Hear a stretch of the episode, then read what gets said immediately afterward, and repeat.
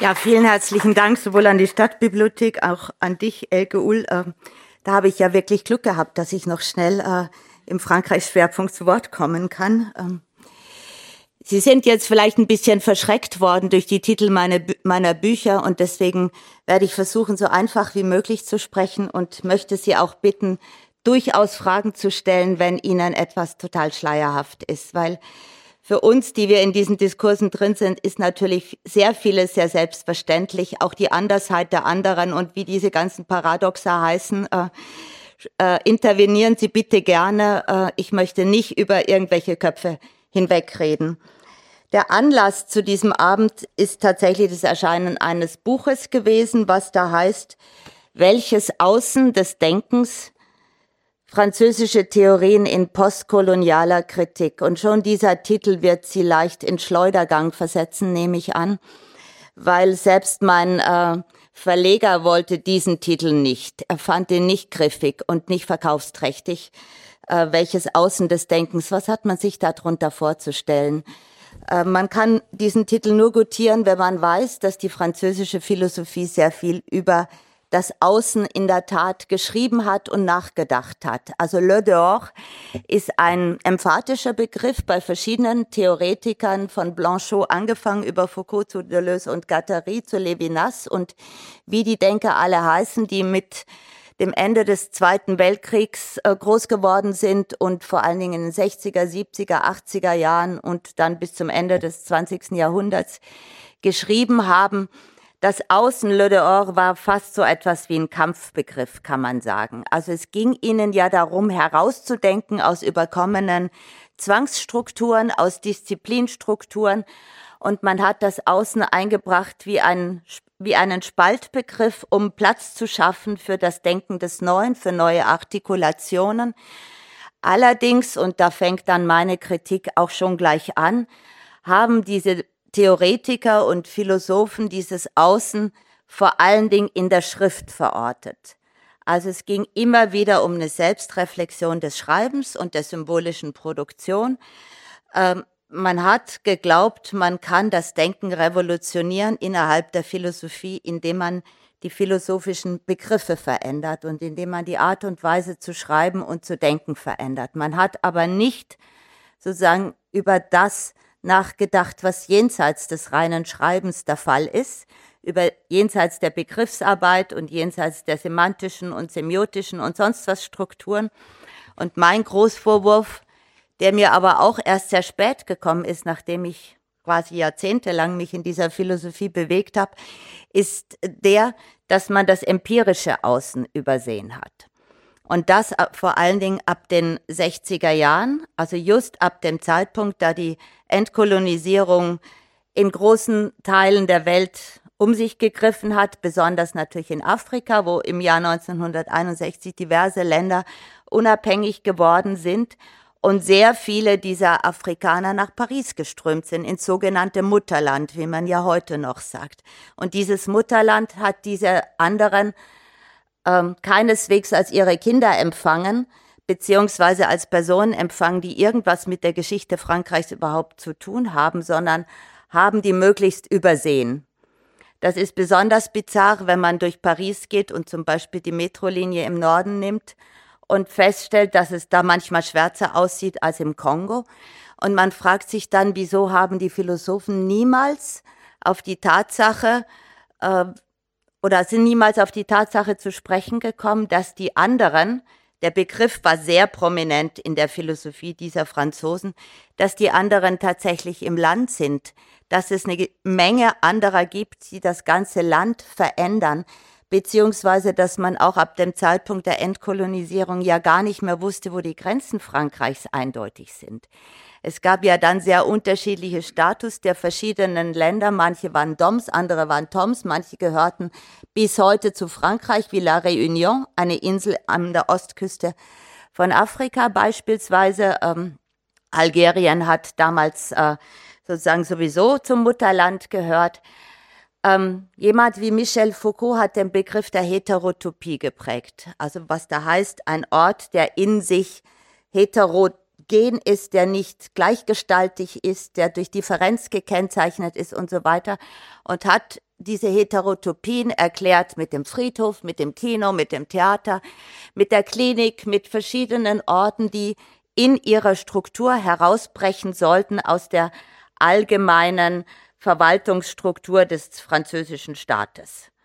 Also sie sollten Ausnahmeorte darstellen. Aber er ist nie darauf zu sprechen gekommen, dass ganz Frankreich dabei war, sich ab den 60er Jahren in eine Großheterotopie zu verwandeln, von der man in der Tat nicht mehr wusste, wie der Status der einzelnen dazugehörigen Länder ist und wer überhaupt alles zu Frankreich gehört. Und das hat mich ab einem bestimmten äh, Moment stutzig gemacht. Und ich habe gedacht, ich möchte jetzt diesen Begriffen des anderen und des Außen nachsteigen und nochmal erfragen, wie die funktionalisiert worden sind, für welche Zwecke sie in Einsatz gebracht worden sind und wie das mit diesen empirischen anderen in der Geschichte mindestens des 20. Jahrhunderts in Frankreich vor sich gegangen ist. Und ich kann schon mal ganz grob die These voranstellen, dass dieser Umbruch, also beziehungsweise das Wegsehen von den afrikanischen anderen beispielsweise und jenen aus den Antillen und aus Madagaskar und so weiter, auch mit einem epistemologischen Umbruch zu tun hat, wie wir das immer so schön sagen, also mit einem erkenntnistheoretischen Umbruch, der dazu führte, dass man bestimmte Begrifflichkeiten und bestimmte Arten des Denkens privilegiert hat, durch deren Raster diese anderen gefallen sind. Und zu dieser Abstandnahme von bestimmten Arten des Denkens und Schreibens hat die zu Jean-Paul Sartre gehört. Jean-Paul Sartre war bis 1961, kann man sagen, jemand, der durchaus auf die Schwarzen zu sprechen gekommen ist. Ich werde das gleich alles noch ausführen. Und ich habe den Eindruck gewonnen, dass Foucault in seinem Brass auf Jean-Paul Sartre als offiziellem Intellektuellem so weit gegangen ist, dass er auch diese Ansätze von Jean-Paul Sartre mit den anderen zu denken, Vorworte für die anderen zu schreiben, über das Schwarzsein in der französischen Sprache und in Frankreich nachzudenken, abgewehrt hat. Man hat das andere tatsächlich in Prozessen des Kleinwerdens, in Macht, Dispositivüberlegungen und so weiter in historischen Herleitungen von Disziplinarstrukturen äh, etc. versucht zu fassen, aber man hat bloß nicht das versucht weiterzuführen, was Jean-Paul Sartre bis zu diesem Zeitpunkt gemacht hat. Aber ich werde das jetzt gleich noch näher ausführen. Und dann ging das natürlich weiter. Also Sie wissen vielleicht, dass Foucault jemand war, der den Tod des Autors verkündet hat, dass es darum ging, unpersönliche Arten des Sprechens zu äh, erfinden, ähm, dass die Strukturen und die Aussagen an sich sprechen sollten, dass in der Philosophie von Deleuze und Guattari bestimmte Tugenden sogar formuliert worden sind, die hießen unpersönlich werden, äh, unwahrnehmbar werden und so weiter. Und ich habe den Eindruck gewonnen, dass all diese Imperative des Denkens dazu geführt hat, nicht, dass die weißen Denker unsichtbar geworden sind, das ist auch die Kritik, die dann von zahlreichen postkolonialen Theoretikerinnen vorgebracht worden sind. Im Gegenteil, sie haben sich reetabliert in ihrem Sprechen, sondern dass eben die anderen unsichtbar geworden sind, die just zu diesem Zeitpunkt, nämlich 1960, anfangen wollten, sich zu zeigen, den Mund aufzumachen, im eigenen Namen zu sprechen. Wir denken an Nkrumah aus äh, Ghana, wir denken an Nyerere in Tansania und so weiter und so fort. Aber ich fange sozusagen jetzt nochmal am Anfang an. Achso, und dann gab, gibt es eine These von einem zeitgenössischen Schwarz, also schwarzen Historiker, afrikanischen Historiker in Frankreich, der sagt, dass tatsächlich mit der Immigration nach Frankreich das Unsichtbarwerden der Schwarzen überhaupt erst angefangen hat.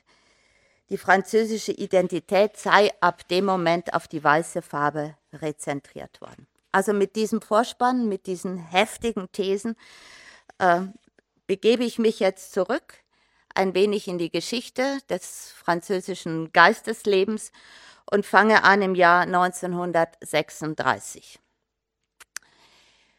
Mein Buch ist auch nach solchen Jahreszahlen geordnet, weil mir diese Jahreszahlen immer symptomatisch für etwas zu stehen scheinen. Und zwar ist 1936 das französische Militär an die Pyrenäen abgeordnet worden, um die aus Spanien zurückkehrenden republikanischen Freiheitskämpfer festzuhalten und zu internieren. Man wollte die nicht nach Frankreich einwandern lassen. Also man versteht auch das nicht wirklich, wo die Front National ja zu dem Zeitpunkt eigentlich in Frankreich an der Macht war, aber de facto sind diese aus äh, Spanien fliehenden Republikaner festgesetzt worden in den Pyrenäen und sind bewacht worden von schwarzen äh, Militärs, den sogenannten Tirailleurs Sénégalais. Und Sie wissen vielleicht, dass die französische Armee immer schon äh, Kämpfer ausgehoben hat in afrikanischen Ländern, besonders stark im Senegal, aber durchaus auch in anderen Ländern, die Tirailleurs Sénégalais genannt worden sind und die schon im Ersten Weltkrieg zum Einsatz gekommen sind, im Zweiten Weltkrieg auch gegen die Deutschen zum Einsatz gekommen sind und später auch im Indochina-Krieg und so weiter. Heute sind sich sehr viele Senegalesen dessen bewusst und ich habe gerade jüngst gelesen, dass es jetzt einen Roman gibt zu der Geschichte der Tirailleurs Senegalais aus senegalesischer Sicht. Ähm, mit den Tirailleurs Senegalais und äh, mit der Einbeziehung von in Frankreich lebenden Afrikanern ist auch Leopold Sédar Senghor zum Militär gekommen. Leopold Sédar Senghor war dann später der erste Staatspräsident von Senegal ab 1960 und ist von den Deutschen gefangen gesetzt worden und befand sich in einem dieser Auffanglager, Front Stalag 230 hieß das, bei Poitiers. Und was tut jemand, wenn er so veranlagt ist wie Leopold Sédar Senghor? Er schreibt Gedichte. Er hat Gedichte geschrieben an seine Mutter, er hat verschiedene Gedichte auf Französisch geschrieben, manche auch auf Wolof. Und er hat angefangen, paradoxerweise Deutsch zu lernen. Man muss sich das vorstellen. Jemand, der von den Deutschen drangsaliert worden ist, fängt an, Deutsch zu lernen. Und das geht so weit, dass er den Begriff der Negritude, den er wenige Jahre zuvor mit anderen Intellektuellen aus den Antillen, also unter anderem Aimé Césaire, in einem Salon der Schwestern Nadal in Paris ins Leben gerufen hat, dass er den erweitert unter dem Eindruck der Lektüre von Goethe. Er behauptet nämlich in seinen verschiedenen Schriften, Goethe habe ihm beigebracht, dass es keinen Unterschied geben muss zwischen Wissenschaft und Kunst und dass überhaupt das Denken universalisiert sein muss.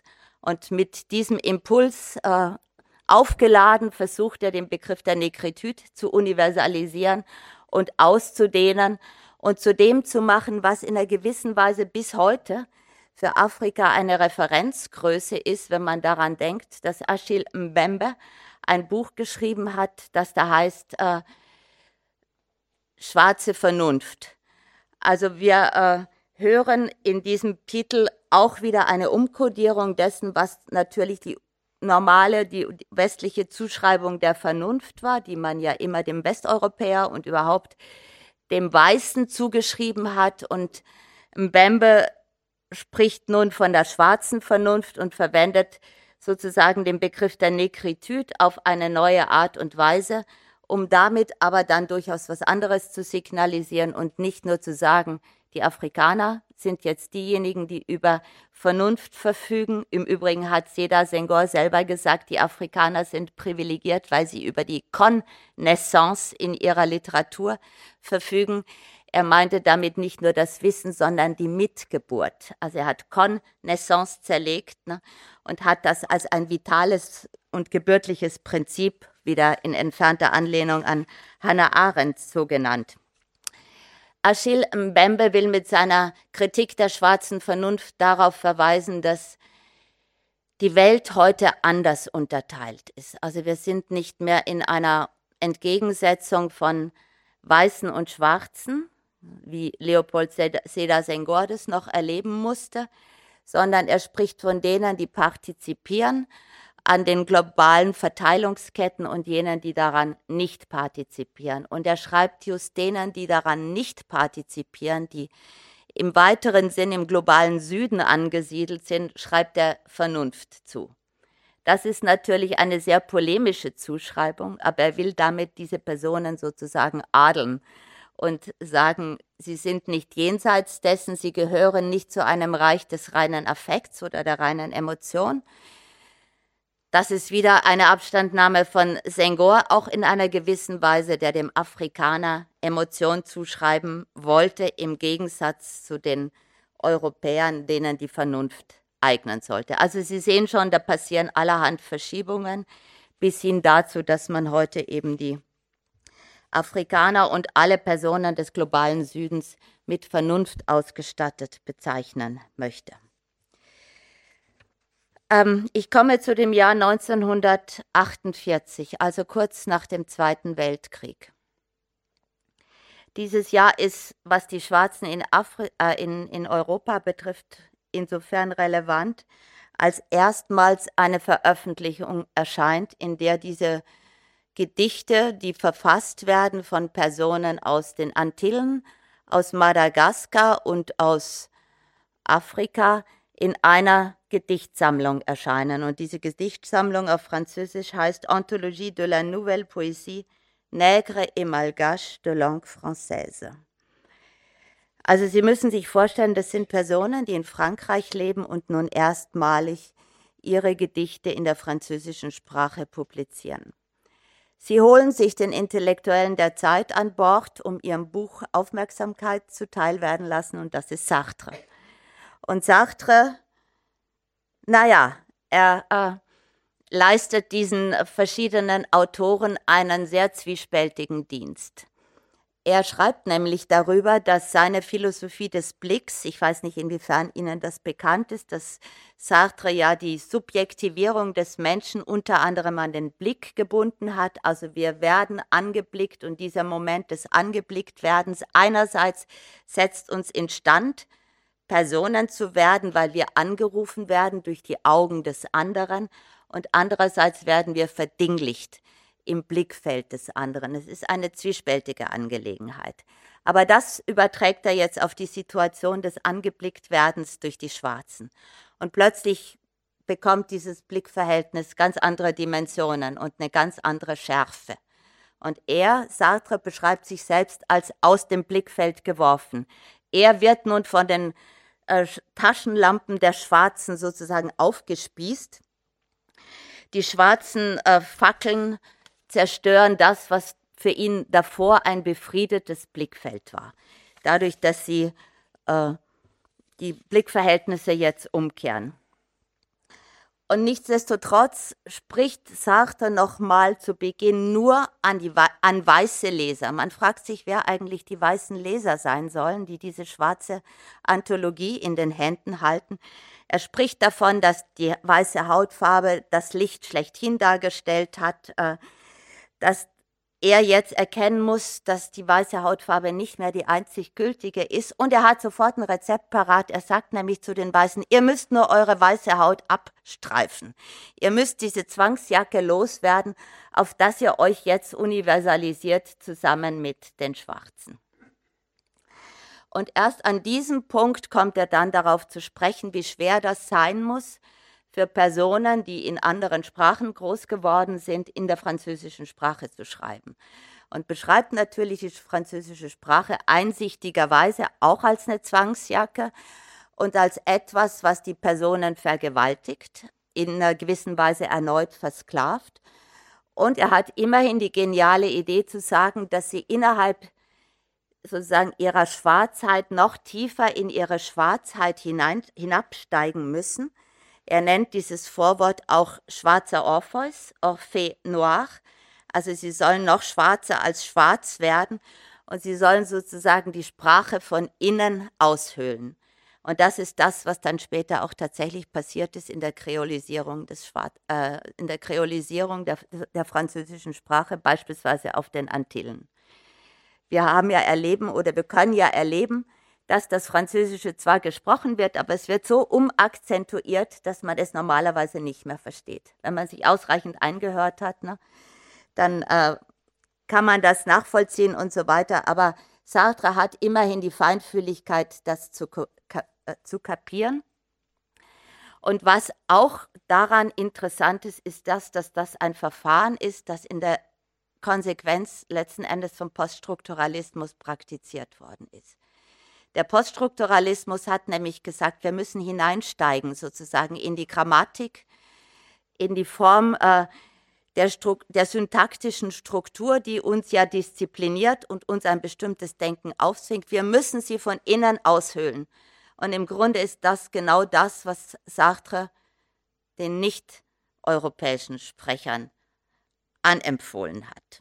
Und das ist eigentlich das Interessante daran, ne? dass die weißen Sprecher diese Lektion verdammt gut gelernt haben und damit sozusagen sich selber auch ein Stück befreien konnten. Sie konnten sozusagen das Französisch kreolisieren auf ihre Art und Weise, minorisieren, sagen sie selber dazu, um damit aus gewissen Zwangsmustern auszuscheren. Aber das hat dann wiederum dazu gedient, dass die anderen nicht gesehen worden sind. Ähm, wir sind jetzt im Jahr 1952 Beginn des Algerienkrieges. Und die Person, die dafür relevant ist, ist Franz Fanon, haben Sie bestimmt auch schon gehört, ein Arzt und Psychiater aus Martinique, der dann in Algerien lebt. Und der sich befasst natürlich mit den Traumata, die die Algerier durch die Kolonisierung ähm, erlebt haben und sozusagen psychophysisch zum Ausdruck bringen. In seiner ersten Schrift Peau Noire, Masque Blanc, schwarze Haut, weiße Masken, also Sie sehen in dem Titel auch eine gewisse polemische Umkehrung. Schwarze Haut, weiße Masken. Ne? Die Weißen werden jetzt als Masken bezeichnet, wo sie doch die Masken immer den Schwarzen zugeschrieben haben. Äh, adressiert er seine farbigen Brüder. Also er will jetzt ganz ausdrücklich nicht mehr ein allgemeines Subjekt adressieren, was ja sogar Sartre erkannt hat, auch in seinem Vorwort dass er, kann, dass er sich irrtümlicherweise immer als allgemeines Individuum verstanden hat und jetzt hat er kapiert, er ist doch ein farbiges. Also er ist auch ein koloriertes Individuum, beziehungsweise er ist auf der Seite derjenigen, die möglichst wenig Farben haben, im Gegensatz zu denen, die viele Farben haben. Und Fanon spricht zu seinen farbigen Brüdern und thematisiert jetzt die Farbe der Personen, die aus den Antillen kommen, also von Guadeloupe, Martinique und so weiter und beschreibt das Drama dieser Personen, die, wenn sie nach Frankreich kommen, überhaupt erstmalig kapieren, dass sie farbig sind, die sich niemals für schwarz gehalten haben und jetzt von den Franzosen natürlich als Dunkelhäutige adressiert werden. Und wenn sie dann später nach Afrika gehen, werden sie in Afrika als Weiße adressiert und müssen feststellen, dass sie gar nirgends hingehören. Also sie, äh, Fanon beschreibt das als große Identitätskrise und als Verlust ähm, des Außen. Und in der Tat reflektiert er auch über das innere Außen und über das äußere Außen und über die Inkohärenz zwischen beiden in den Psychen der Antianer. Das nächste große Datum ist 1961, also Ende des Algerienkriegs und Beginn der Entkolonisierung. Und wieder ein Text von Franz Fanon, Les Damnés de la Terre, Vorwort erneut von Sartre, Die Verdammten dieser Erde auf Deutsch. Und das ist eine Schrift, die, als sie erscheint, leider äh, von Fanon nicht mehr erlebt werden kann, der zu dem Zeitpunkt schon tot ist, aber in der Fanon abrechnet mit dem Kolonialismus. Und äh, darüber haben viele Autorinnen geschrieben, auch Judith Butler unter anderem über die Aggression und die Gewaltsamkeit, die in dieser Schrift spürbar wird, in der Fanon sich über die Gewalt äußert, die der Kolonisator den entsprechenden Personen in den afrikanischen Ländern angetan hat. Und er spricht davon, dass das Kolonialregime vernichtet werden muss und dass es um einen Austausch der gesamten Menschheit geht. Es geht um nicht weniger als um die Substitution sozusagen derer, die geherrscht haben und derer, die herrschen äh, und die beherrscht worden sind. Und in dem Zuge verwendet er dann auch Vokabeln wie Sprengung des inneren Außen. Ähm, die Kolonisierten müssen ihre Wut austragen, sie müssen das in gewalttätigen physischen Aktionen tun, sie müssen zum Tanz zugelassen werden etc. Es ist nicht einfach eine Frage des Sprechens. Mit Sprechen ist dem nicht mehr beizukommen. Und Sartre fragt in seinem Vorwort, wie, die sprechen jetzt plötzlich ganz alleine, sie brauchen uns nicht mehr. Ähm, er erkennt mit Fanon an, dass der Humanismus sich tatsächlich widerlegt hat, ne, dass er nicht aufrecht zu erhalten ist. Ähm, nur aus Gewalt kann sich ab, da, also ab dem, diesem Zeitpunkt Menschlichkeit schöpfen. Und er selber proklamiert einen antirassistischen Rassismus beziehungsweise dann einen antihumanistischen Humanismus.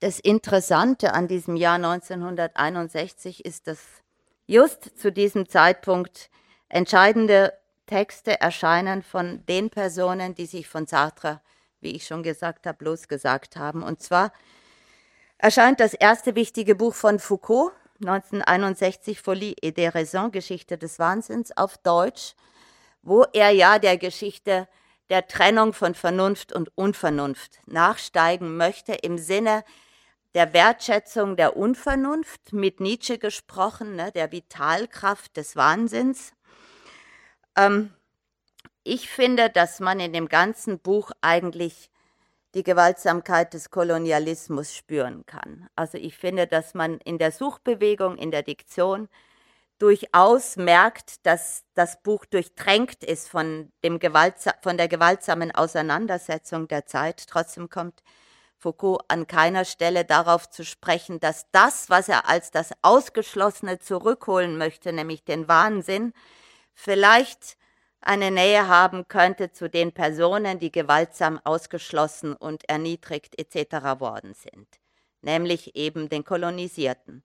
Also ich finde, dass diese Bewegung eine große Parallelität aufweist, ohne dass sie genannt wird. Und man könnte auch sagen, dass die Tatsache, dass Foucault ein Sprechen versucht zu denunzieren, was kein äh, also was das wahnsinnige Sprechen nicht mit enthält und eine Geste versucht zu denunzieren, die nicht Aktion ist, sondern die das nicht agieren können mit enthält, sich sozusagen jetzt niederschlägt als eine Denunziation von jenen Sprechern, die jetzt den Mund aufmachen, so wie Sartre gesagt hat, wie sie sprechen plötzlich allein und jetzt werden sie denunziert, weil sie plötzlich in ihrem Namen zu sprechen versuchen. Das ist plötzlich tabu. Es ist plötzlich nicht mehr interessant, sozusagen das auktoriale Sprechen zu hören. An die Stelle tritt dann die Struktur, tritt äh, der autorlose Autor etc. Äh, und genauso will man plötzlich nicht mehr beachten die Geste, die Tat werden will. Ne, auch das ist mit Sartre sozusagen über Bord gekippt man will äh, das Unscheinbarwerden etc. proklamieren, beziehungsweise das Sprechen des Wahnsinns, das Sprechen der Heterotopie, alles das dessen, was als ausgeschlossen gilt, aber das sind eben nicht menschliche Sprecher. Und der Titel meines Buches, welches Außen des Denkens, bezieht sich direkt auf einen Text von Foucault, den er 1966 schreibt und der, heißt La pensée du dehors, also das Denken des Außen, wo dieses Außen ganz explizit wird. Äh, es ist eine Widmung an Maurice Blanchot, den Literaten Maurice Blanchot, der seinerseits viel über das Außen geschrieben hat und das dann immer gleichgesetzt hat mit dem Unverfügbaren, mit der Nacht, mit dem Abgrund. Also immer mit äh, Bildern oder Metaphern, die äh, signalisieren sollten, dass sie nicht einfach zum Ausdruck gebracht werden können. Dass immer ein Moment darin ist, was sich der einfachen Verbalisierung, der einfachen Sinngebung entzieht.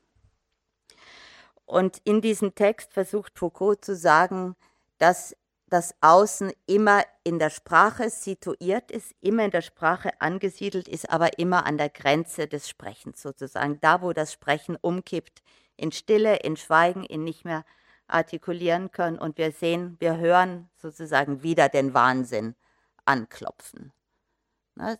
die, das Moment, wo Stammeln, Stottern, wie später Deleuze und Guattari sagen, äh, einsetzen mag. Und auch von Deleuze und Guattari wird Stammeln und Stottern ja dann geadelt. Als immer Momente des Nicht-Auswendig-Sprechens, neuer semiotischer ähm, Artikulationsweisen bis hin zu künstlerischen Artikulationsweisen und so fort. Äh, selbst in seinem Titel Les mots et les choses von Foucault, auch im Jahr 1966 erschienen, kann man noch einen, einen Nachklang eines Titels von Sartre hören, der nämlich zu, äh, den Titel verfasst hat, L'homme et les choses. Also man hört richtig sozusagen den Paradigmenwechsel Sartre, L'homme et les choses, der Mensch und die Dinge, wird bei Foucault zu Les mots et les choses die Wörter und die Dinge, wo die Wörter anfangen sollen oder sagen wir die syntaktischen oder epistemischen Strukturen anfangen sollen, sich an die Stelle des Sprechers, des auktorialen Sprechers zu setzen. Und am stärksten merkt man seine Umwertung von Sartre in der Archäologie des Wissens, Archäologie du Savoir, 1969 erschienen, wo nun Wörter wie Existenz, die ja sehr wichtig waren für Sartre. Ne? Die Existenz geht der Essenz voraus und so weiter. Wir müssen uns qua unserer Existenz in die Freiheit begeben. Und Sartre ging ja sogar so weit zu sagen, die Existenz äh, ist sozusagen das Unverbrüchliche. Sie ist immer da. Sie ist auch da in Situationen der Folter. Ich muss mich in dieser Existenz als Mensch bewähren und kann das sogar am besten in Extremsituationen tun und die Literatur stand für ihn auch für die Artikulation von Extremsituationen. Und diese Existenz wird nun bei Foucault zur Existenzfunktion von Aussagen. Und die Existenz wird bei Foucault zur Existenzbedingung von Formationsregeln. Also wir sehen, das wird alles in ein strukturelles Gerüst eingespannt. Es geht um das System, es geht um ein systemisches Denken, es geht um die Frage, welche Strukturen werden historisch vorherrschend und sozusagen unterbinden die Existenz von anderen oder äh, lassen die sozusagen immanent fortexistieren, auf das sie von den Autoren entdeckt und hervorgekehrt werden. Und ich habe schon gesagt, er spricht ja dann von Heterotopien als solchen eingeschlossenen, anderen eingeschlossenen Außen. Und diese Heterotopien schlagen sich für ihn vor allem in Institutionen nieder, also in, in der Kaserne, im Krankenhaus, im Gefängnis, aber dann auch eben an künstlerischen Orten wie dem Kino, dem Theater und am Schluss sogar im Friedhof. Ähm, sehr wichtig wird ein Begriff, der da das Werden heißt, also sowohl bei Foucault wie dann später bei Deleuze und Guattari geht es um die Befürwortung von Werdensprozessen, von Transformationsprozessen, auch dieser Strukturen. Deleuze und Guattari legen großen Wert darauf, mehr als Foucault, obwohl bei Foucault das in der Geschichtlichkeit mit inbegriffen ist, dass die Strukturen natürlich permanent in Transformation begriffen sind, aber bei Deleuze und Guattari wird noch mehr auf die Zeitlichkeit Wert gelegt und auf äh, die Notwendigkeit, sich selber im eigenen Subjekt werden, affirmiert, in diese Werdensprozesse hineinzubegeben, die Wiederholung zu bejahen und auch ein Kleinwerden und Anderswerden darin zu suchen. Foucault wird wiederholt kritisiert, in der Tat dafür, dass er sehr vieles unterschlagen hat in seiner Zuspitzung auf bestimmte Phänomene der Strukturen es gibt von ihm 1976 diese Vorlesung in Verteidigung der Gesellschaft. Äh, es wird kritisiert, obwohl er über Staatsrassismus in diesen Vorlesungen spricht, von Achille Mbembe, dass er zum Beispiel nicht auf den Staatsrassismus in Südafrika zu sprechen gekommen sei. Jemand anderer äh, kritisiert er dafür, dass er trotz seiner ganzen Überlegungen zu Zwangsstrukturen nicht auf den Gulag zu sprechen gekommen sei. Also es gibt verschiedene Formen des Nichtbeachtens oder Übersehens oder absichtlichen Unterschlagens. Äh, ich weiß die Gründe nicht so genau, warum Foucault das nicht getan hat.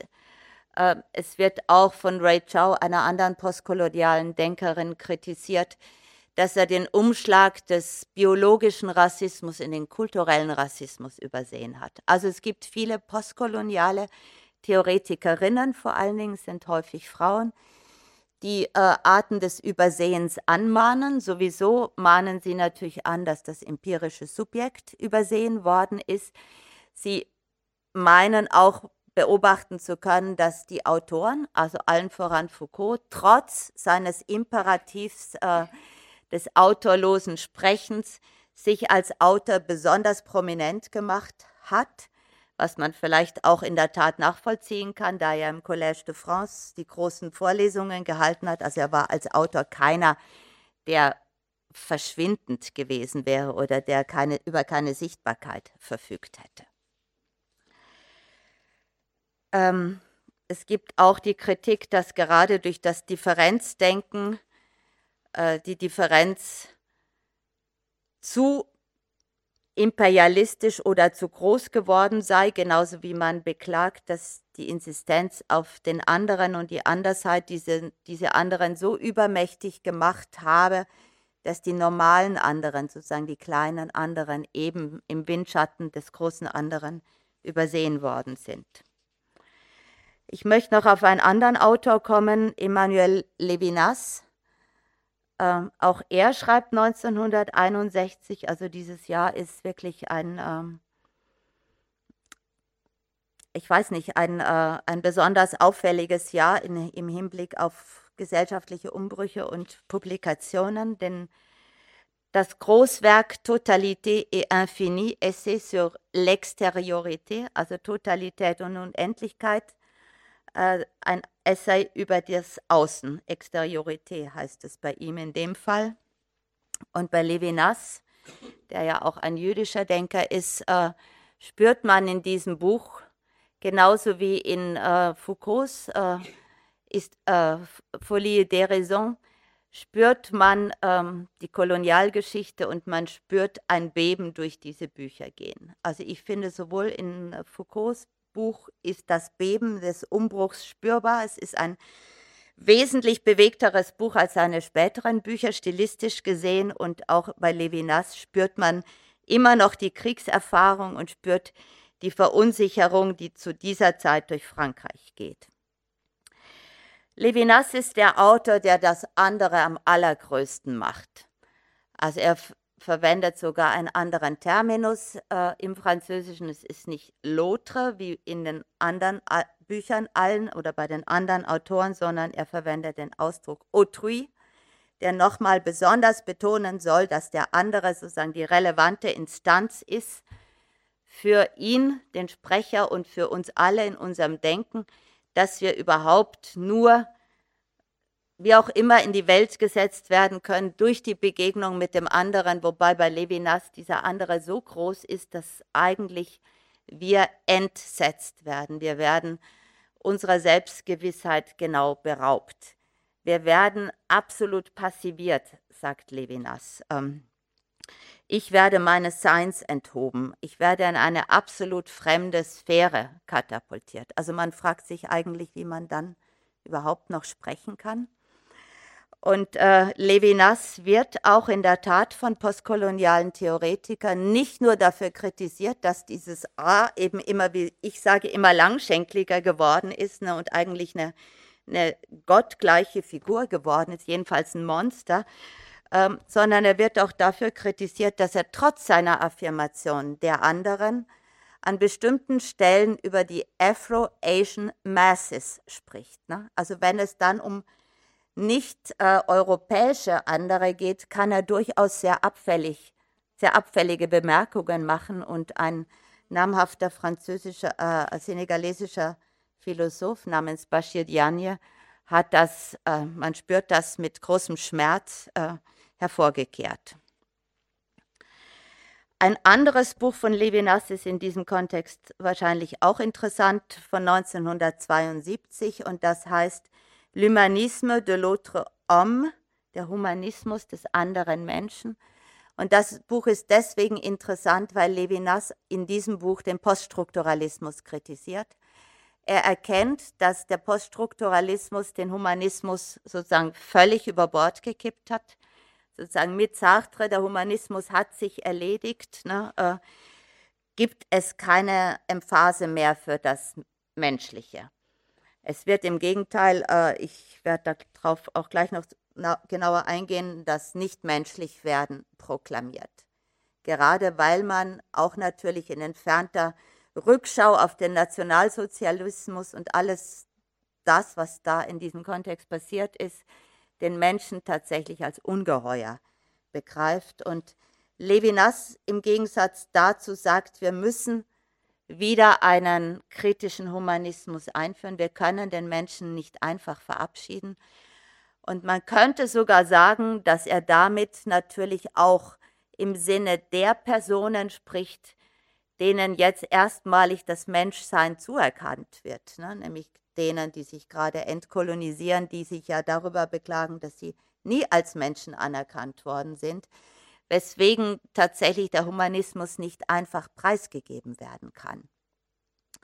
Auch Achille Mbembe sagt noch in seinen Büchern, äh, natürlich mit einer großen Portion Zynismus, dass er weiß darum, dass alle Afrikaner eigentlich Tiere sind und so weiter. Ne? Das wird natürlich so wie so ein Geschütz äh, zwischen die Zeilen geschoben. Ähm, auf jeden Fall halte ich diese Überlegung von Levinas für relevant und in der Tat müssten wir uns heute fragen, welche Form dieser Humanismus annehmen kann. Es gibt afrikanische Stimmen, die von einem kritischen Humanismus sprechen.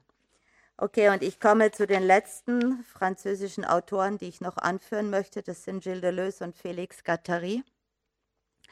Die beiden Autoren, die mir immer die liebsten waren, gerade weil sie nicht mit besonders emphatischen Vokabeln aufwarteten, sondern eigentlich ein Bescheidenwerden, so wie ich es gelesen habe, praktiziert haben, tatsächlich in ihren Texten also das Minoritärwerden, das ist auch ein Begriff, gefordert haben und in ihrem berühmten Tausend Plateaus, von dem ich immer sage, das ist die Bibel des 20. Jahrhunderts gewesen. Es ist auch ein Oschi, ne, so groß wie ein Ziegelstein. Äh, dort haben sie verschiedene Kapitel, die etwas mit der Aufforderung Anderswerden zu tun haben, geschrieben.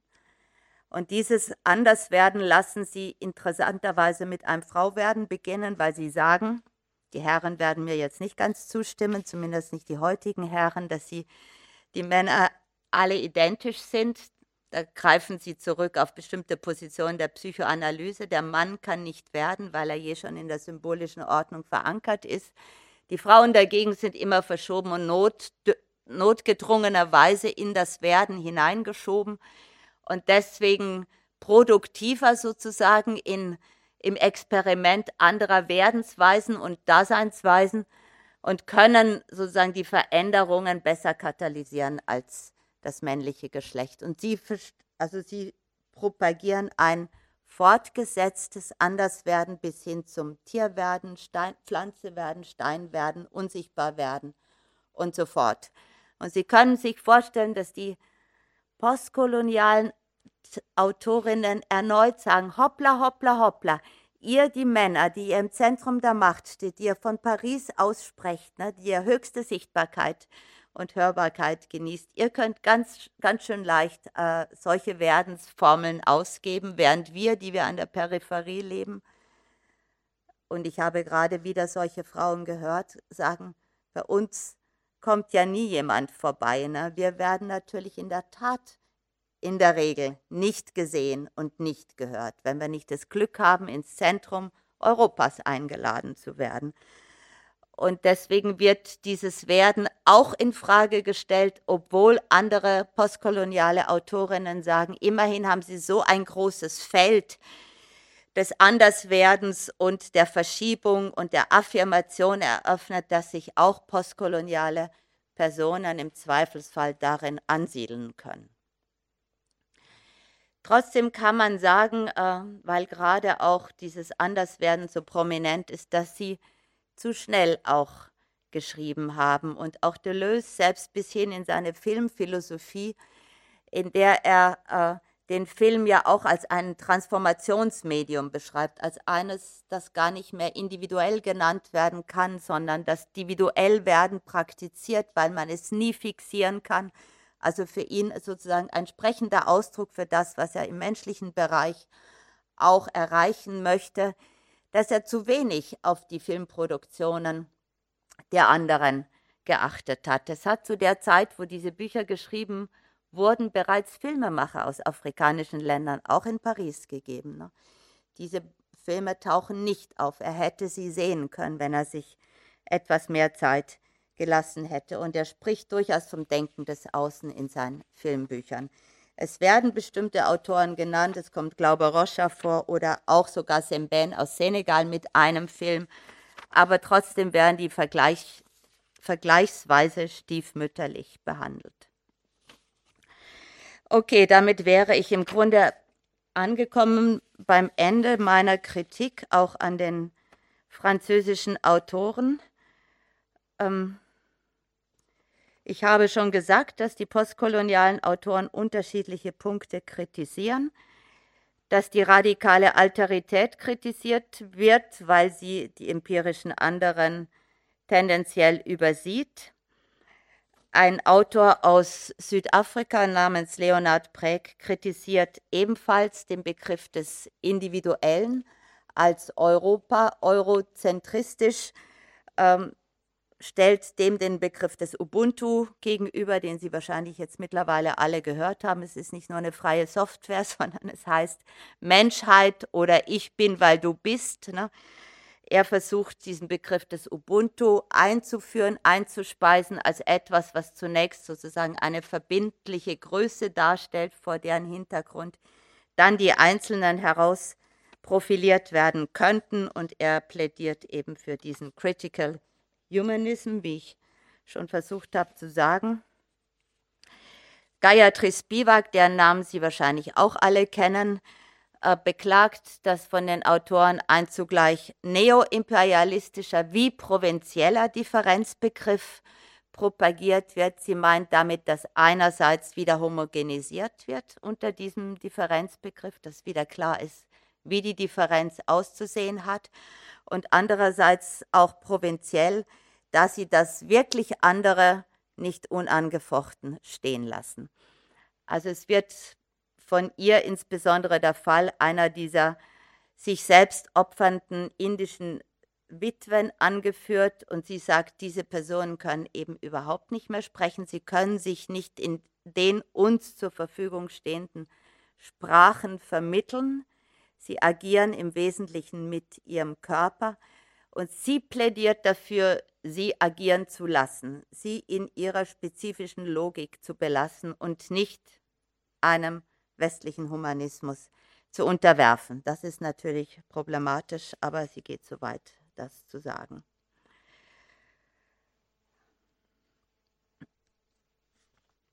Ja, ein äh, afrikanischer Philosoph beklagt nun seinerseits, einerseits, dass durch die Einführung des Poststrukturalismus auch in afrikanische Verhältnisse die Möglichkeit der Kritik der Herrschaftsverhältnisse äh, verunmöglicht worden ist.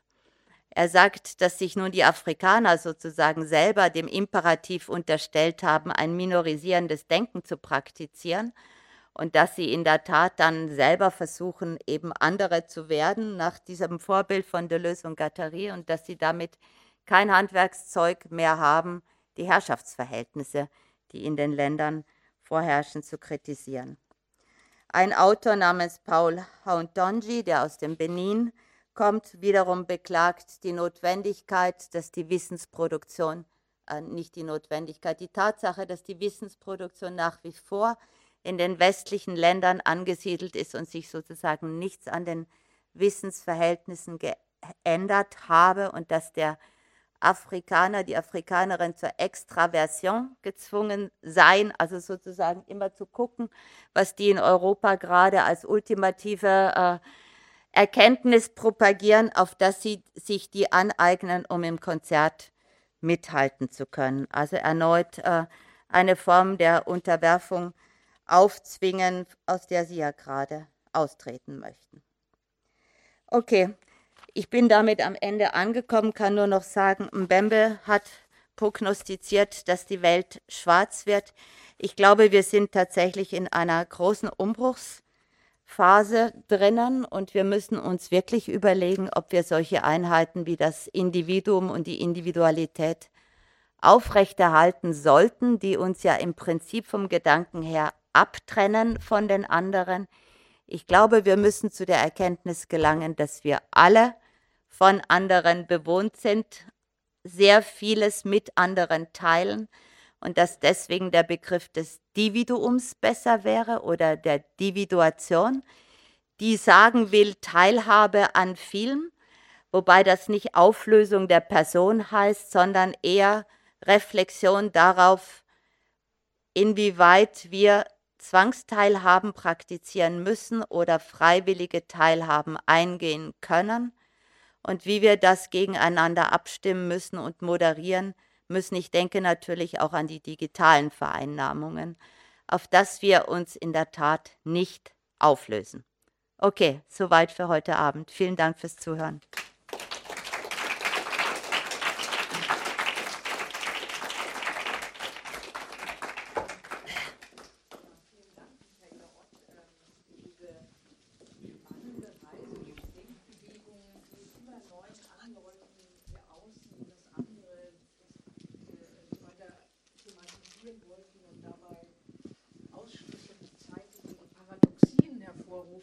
es vielleicht ähm, an manchen Stellen möglicherweise ein bisschen schwer gemacht haben fürs Publikum. Aber deswegen haben Sie ja, verehrtes Publikum, jetzt auch die Möglichkeit, noch Fragen zu stellen.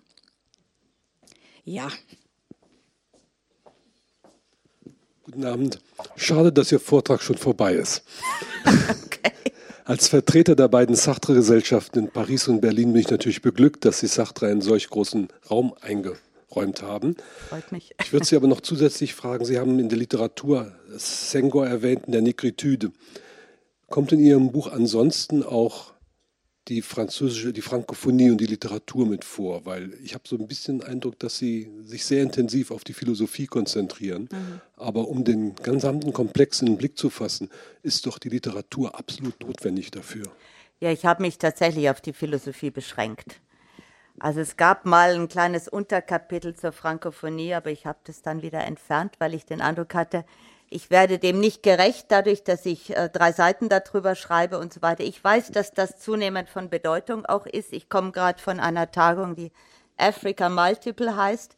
Und dort wurden verschiedene Literaturen vorgestellt, die jetzt aber nicht nur frankophon sind, sondern auch frankophon, aber sozusagen vor allen Dingen das Kompositkulturelle in den Vordergrund gestellt haben. Also dass man tatsächlich versucht, die, die eigene Herkunftssprache zu mischen mit dem Frankophonen oder mit dem Englischen plus möglicherweise noch eine indische Sprache mit einbaut oder Swahili etc. Und das finde ich nun interessante Versuche, tatsächlich rauszukommen aus dem Dilemma, was Sartre ja gesehen hat und dem sich die Autoren da seinerzeit noch unterworfen haben. Und ich finde die, also die, diese Aussicht einerseits natürlich großartig, dass nun der Versuch gemacht wird, unterschiedliche Sprachen gleichrangig zu behandeln. Andererseits kann ich mir auch vorstellen, dass wir wirklich in ein tolles Babel hineingeraten, wo wir irgendwann uns nur noch mit Schwierigkeiten verständigen können.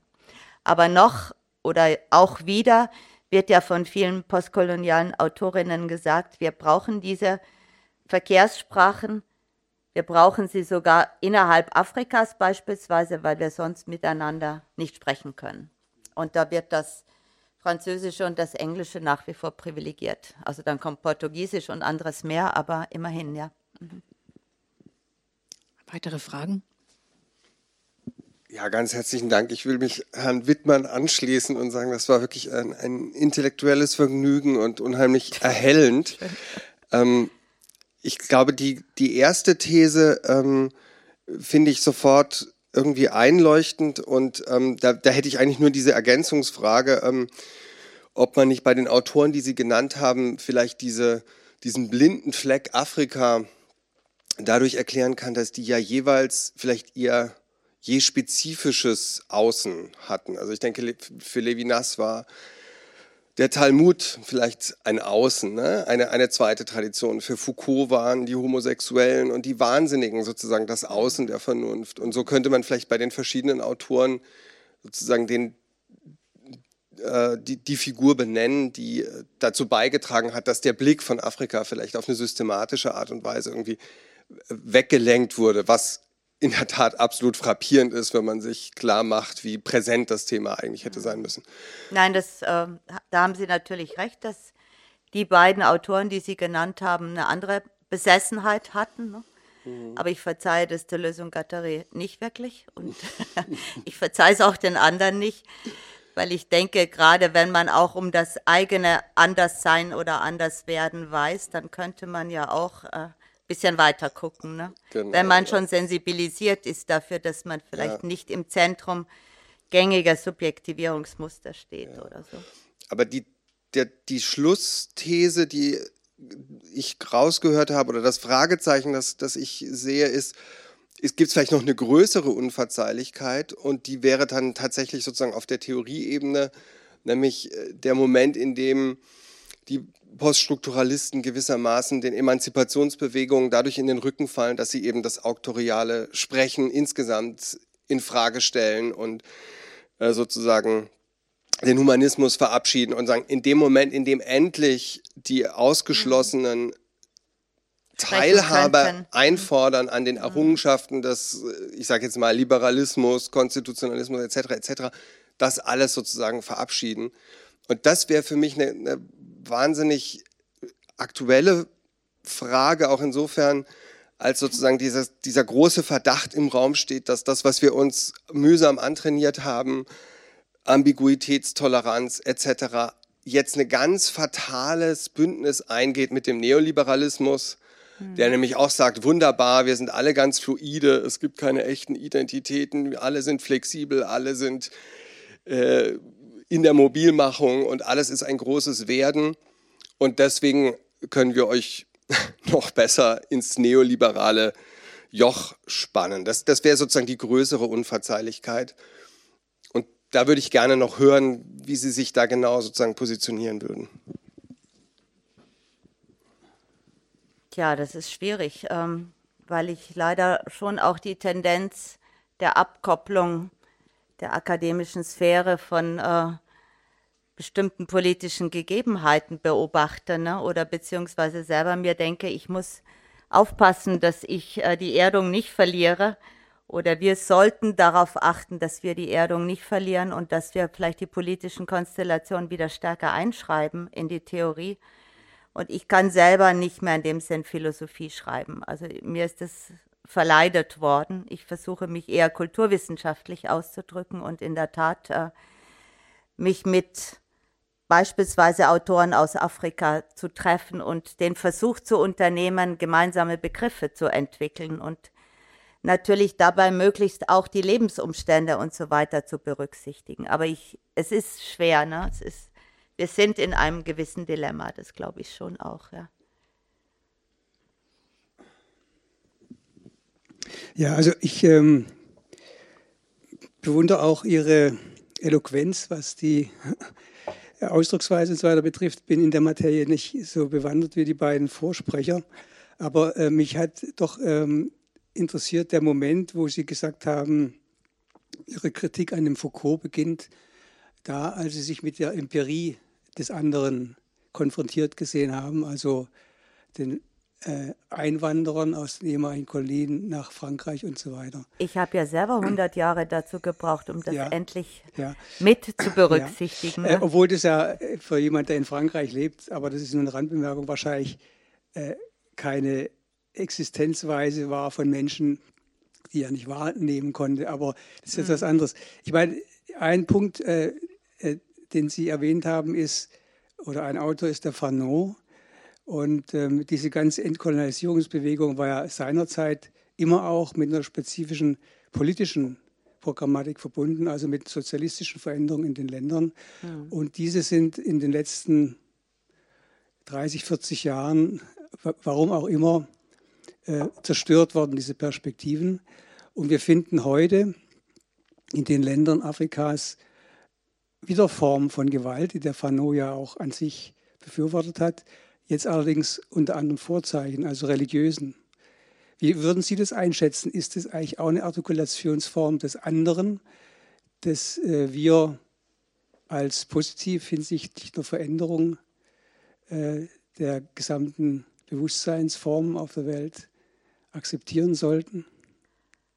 So würde ich das, glaube ich, nie nicht sagen, nein. Also natürlich äh, bringt äh, der Niedergang von vielen Großformen alle möglichen anderen äh, Kollektivierungsformen hervor, die dann staatenübergreifend oder grenzenübergreifend aktiv werden.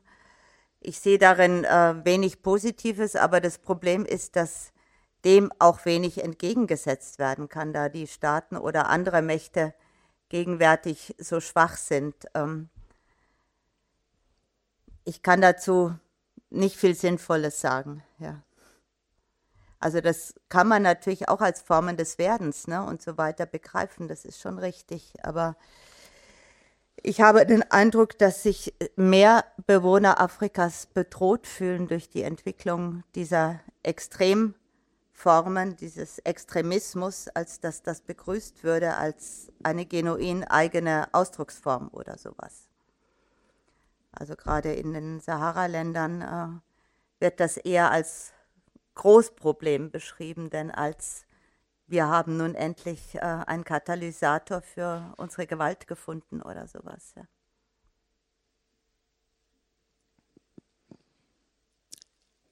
Ich sehe keine, keine Wortmeldung mehr, aber ähm, liebe Michaela, ich glaube, die Fragen haben gezeigt, dass ähm, der Vortrag sehr anregend ist und ähm, uns auf jeden Fall zum Nachdenken ähm, gebracht hat. Und Sie, verehrtes Publikum, haben auch noch die Möglichkeit, äh, untereinander und auch kurz noch mit ähm, Frau Ott ins Gespräch zu kommen bei einem Glas Wein und einem kleinen Häppchen da hinten.